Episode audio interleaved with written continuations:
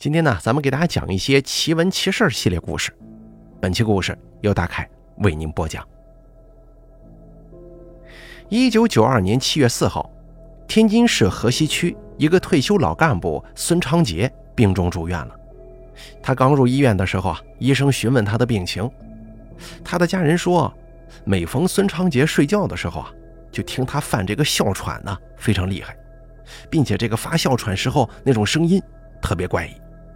听上去似乎是有好几个人在一起声嘶力竭的喊救命，好热。于是医生开始观察治疗，发现老人家平常没啥异常，但是一旦睡觉就会从这个嗓子里头发出莫名其妙的嘶叫，偶然间听上去就像是很严重的哮喘，但是仔细听还真有那种救命啊，好热这种声音。可是孙昌杰并没有说话。那声音听上去也很嘈杂和混沌。醒来之后，他什么都不记得，只是闹着要抽烟。不过你在医院抽烟，那哪行啊？结果刚刚住了不到一个星期的时间，孙长杰就与世长辞了。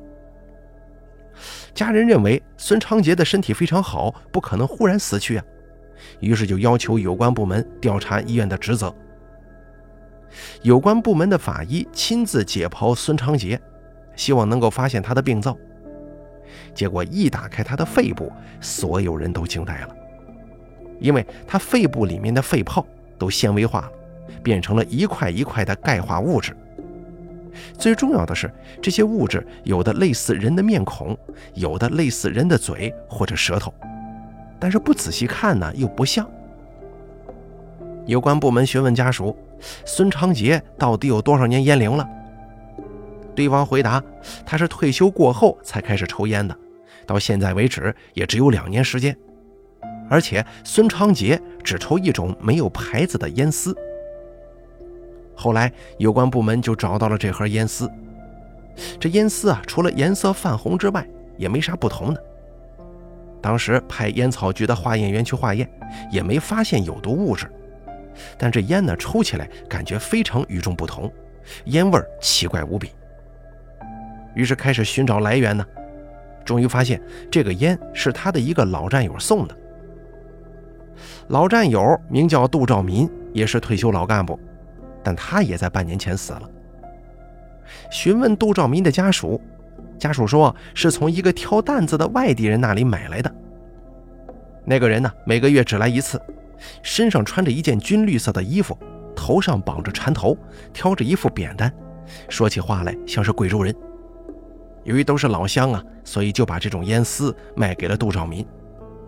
他以前也没啥毛病，可自打抽了这种烟，半年后就死了，而且一旦睡觉，总能听见那种恐怖的哮喘声。于是有关部门就开始调查这个卖烟丝的老头。到最后，终于找到了他的住处。他租住在清溪区的一个农家院里。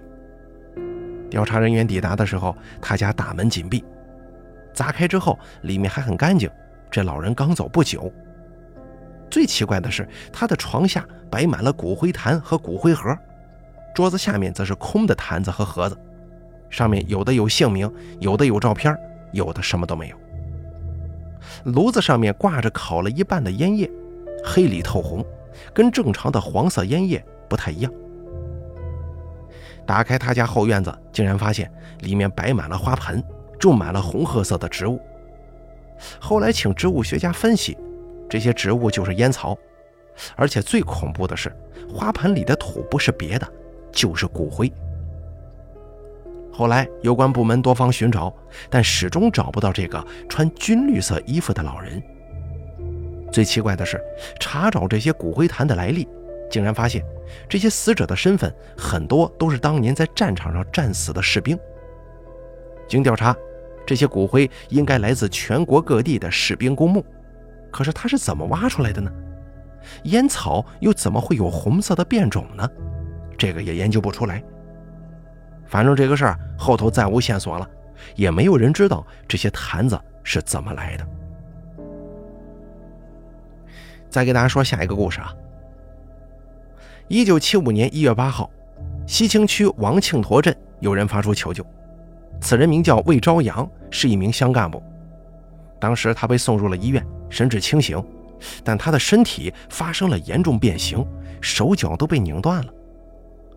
魏朝阳说，在坟地外面的祠堂里有好多人遇难，他请求大家赶快去救。有关部门当时就派出了四个人去了祠堂，为首的办案人员叫张德松。当他们走进破烂的祠堂里面，竟然发现里头一片狼藉啊，蜡烛香灰倒了一地。当时地上躺着五个人，受伤严重，并且已经死亡。仔细调查之后，发现竟然全是村干部。而祠堂中间的一口棺材里面躺着一个老太太。据调查，此人名叫刘招娣。刘老太太明明两天前就已经自然死亡了，并且被埋进了自家祖坟。按照规定，禁止一切迷信活动啊，这东西自然不能放在祠堂里啊。可现如今被挖了出来，躺在了祠堂中间，而且尸体已经变得成了半透明的那种状态，一碰就变成香灰，随风飘起。更加奇怪的是，墙上挂着六张画像，非常老旧，有一股很重的味道。第一张上面是骨瘦如柴的人，肚子又大又圆，正在吃自己的一条腿。第二张上面是一个人在冰天雪地里赤身裸体，而且身上的肉像花一样开裂，里面的内脏都从伤口里流了出来。第三张上面是一个长着牛角的人头，浑身都是黑色的毛发，而且倒在地上奄奄一息，肠子从肚子的伤口里流了出来，一些虫子还趴在上头咬呢。第四张上面画的是一个穿着盔甲的人，身上扎满了刀剑，倒在地上，手脚都被砍断了。第五张画的是有一个穿古装的人躺在莲花上面，身体流出很多液体。第六张上面画的是一个人躺在棺材里面，已经腐烂不堪。而第七张画呀是完全空白的。当时张德松很惊讶。这些封建迷信的旧货，应该在以前的时候就烧毁了呀，怎么这个镇子还保留着呢？这地方的村干部胆子太大了，所以当时分成了三个团队：一团调查这些地上死尸的死因，二团调查村里为什么保留这些物品，三团把这个半透明的尸体送到市里研究。一团的张德松发现，这些人的死亡啊，似乎是跟人搏斗造成的，受了致命伤才死的。再看第六张绘画，六张画的头像都差不多，仿佛是在画一个人。至于年代，估计得有四百多年了。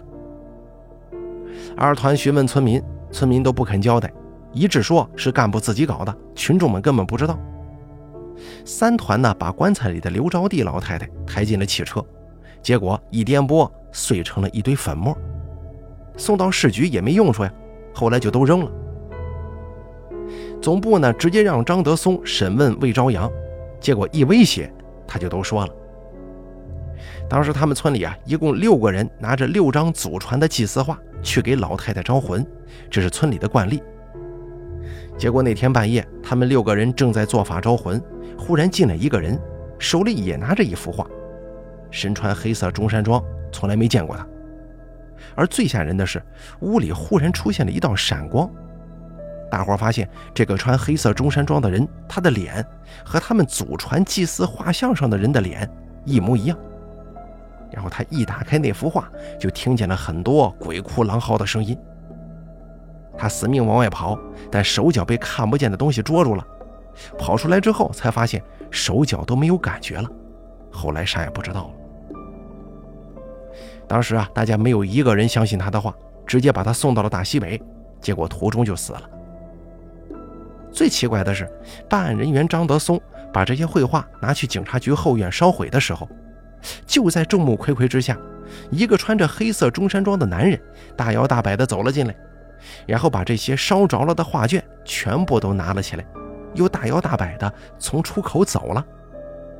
当时所有人都愣住了，根本动不了，也说不出话。而这个事儿啊，就此完结，实在是太过于诡异了。再后来，这些办案人员也都离开了各自的岗位，不知去向。再给大家讲下一个故事。一九九二年四月十二号，天津陆陆续续发生儿童失踪事件，失踪者全部都是七到十岁的男孩。到了九月十九号，在西青道大蒋庄村的平房区，三名年约六十五岁左右的目击者向有关部门报告了一次诱拐事件。当时是下午两点钟，三名老人坐在树下下棋。看到一名四十岁左右的女子正抱着一个五岁小男孩从小胡同往外走。这名女子他们从来没见过，但这个小男孩就是他们邻居家的孩子呀。于是三个人就上前盘问这女子是干嘛的。女子放下孩子，飞快地跑了。但是再问小孩子这个女的是谁，只发现小孩子神情恍惚，口齿不清，头发上面都是灰。后来送到儿童医院就诊，没发现异常。过了三天，这个小孩才算是完全清醒过来的。据这名小男孩自己说，他也不认识这个女的。当时呢，他在家门口玩这个弹珠，这女的过来之后啊，摸他的头，然后盯着他的眼睛看了很久，还叫他从一数到十。数完了之后，自己就什么都不记得了。到了八月二十三号。一群幼教在天津和平区第十一幼儿园门前抓住了这名女子。后来有关部门就开始审问她，她也承认自己就是半年来儿童诱拐案的元凶。这名女子自称叫梁桂阳，他自己交代今年四十七岁，家住天津市白云上路对外经贸大学附近，无业，一直患有精神疾病。然后有关部门就开始询问他：“你为什么要拐孩子呀？拐过几个孩子？联络人是谁？”他说自己根本就不是拐卖孩子的拐子，他是来给他的师傅请法身的。他说这是他师傅告诉他的。他口中所谓的师傅叫姚雪，是一个只有十二岁的小男孩。这个姚雪说，梁贵阳之所以得了精神疾病。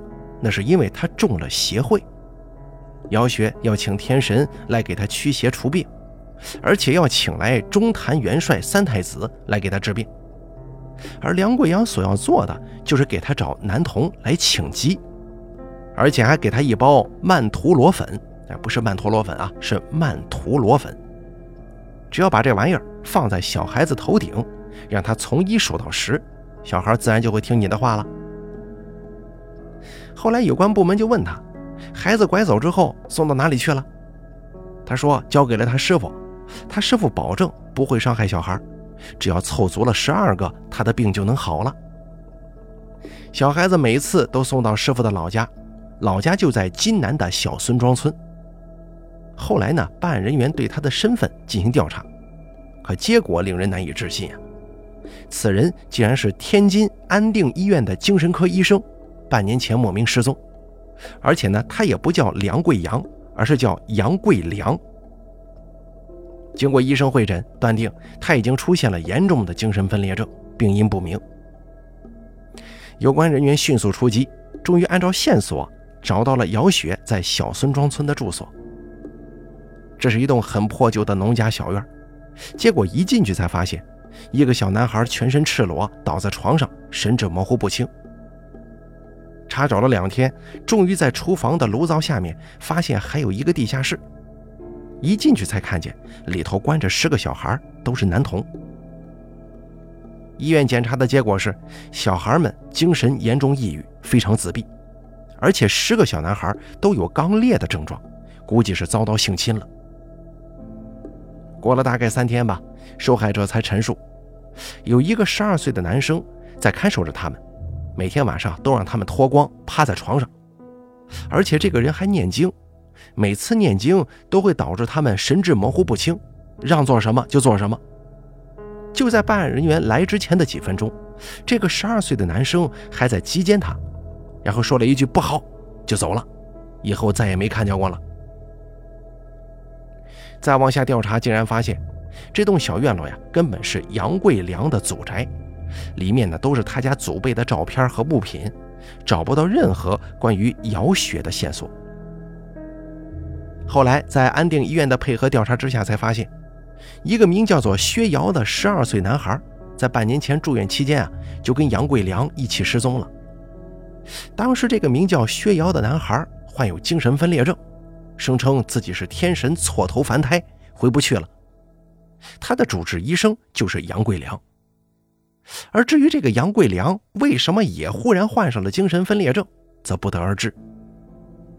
最后再去找薛瑶家侦讯情况，才发现，原来薛瑶家就是杨贵良家。难以置信呢，薛瑶就是杨贵良的儿子，而杨贵良的丈夫早在十年前就离婚了，儿子跟着父亲，父亲则是半年前失踪了。一个月后啊，杨贵良在看守所里面也离奇失踪了，而法医对杨贵良的所谓的曼陀罗粉进行化验。得出的结论是普通的香灰，而至于薛瑶，则始终未见其人。再给大家讲下一个奇事啊！一九九九年二月十一号，在海河金汤桥段，有关部门发现，在结冰的河面上出现了板凳和鱼筐，里面有四条鱼，半导体放在板凳旁边，还有一滩血洒在冰面上。就这样连续三天不见人影。过了两天，家属报案说家里有人失踪了。此人名叫齐德军，是个退休工人，喜欢垂钓。家里人说，此人二月十号晚上就出去钓鱼了，三天都没回来，想必是去打麻将了。可是这么久不回来，估计是出了事儿啊。有关部门的结论是，可能有谋杀事件发生。到了四月一号那天，海河河务管理处开始给海河挖沙。根据船上的船员回忆，当时呢是上午的十点钟，他们走到了金汤桥界面，结果就看见河水中央有一个人在扑腾。船长立即开船过去营救对方，结果奇怪的事情发生了。等人们把他从水里捞出来的时候，发现此人竟然在水里不动了。可是刚才呼救的应该就是这个人呢。最难以解释的是，一拉这个人，他竟然连头都没有。并且这个人手中里面还缠着钓鱼线呢，一边是钓鱼竿，另一边很重，不知道是什么。结果拉上来一看，那边的鱼线拽上来一颗人头，鱼钩则是深深地扎入了舌头里面。后来这有关部门就前来调查呀，结果发现这个身子和头都是齐德军的，而且颈部的断面没有刀痕，而是被强力拉断的。你看。这个人的死因非常邪性啊，至此成谜，无人能解呀。好了，咱这个比较特殊的小小的奇闻异事的选段呢，就给大家讲完了。好像都是发生在天津那边的，可能天津的朋友听起来，可能能知道这个地名还有这个地方。希望大家能够喜欢。